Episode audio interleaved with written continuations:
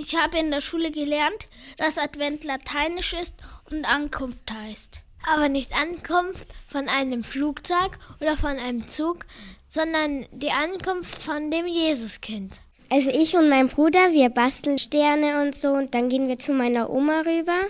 Dann zünden wir den Adventskranz an und dann singen wir Lieder. Dann hängen wir die bunten Lichter an den Fenstern auf und das sieht dann immer ganz toll aus, wenn es dunkel ist. Ja, also ich finde es schön, wenn wir Plätzchen essen, dass wir schön gemütlich haben. Alle zusammen und niemand arbeiten muss. Da können wir Tee trinken, die Kerze anzünden wir könnten was dekorieren. Heute machen wir es uns richtig gemütlich und besonders die Schokolade aus dem Adventskalender muss raus. Den Advent gibt, damit die Eltern was Schönes mit den Kindern machen.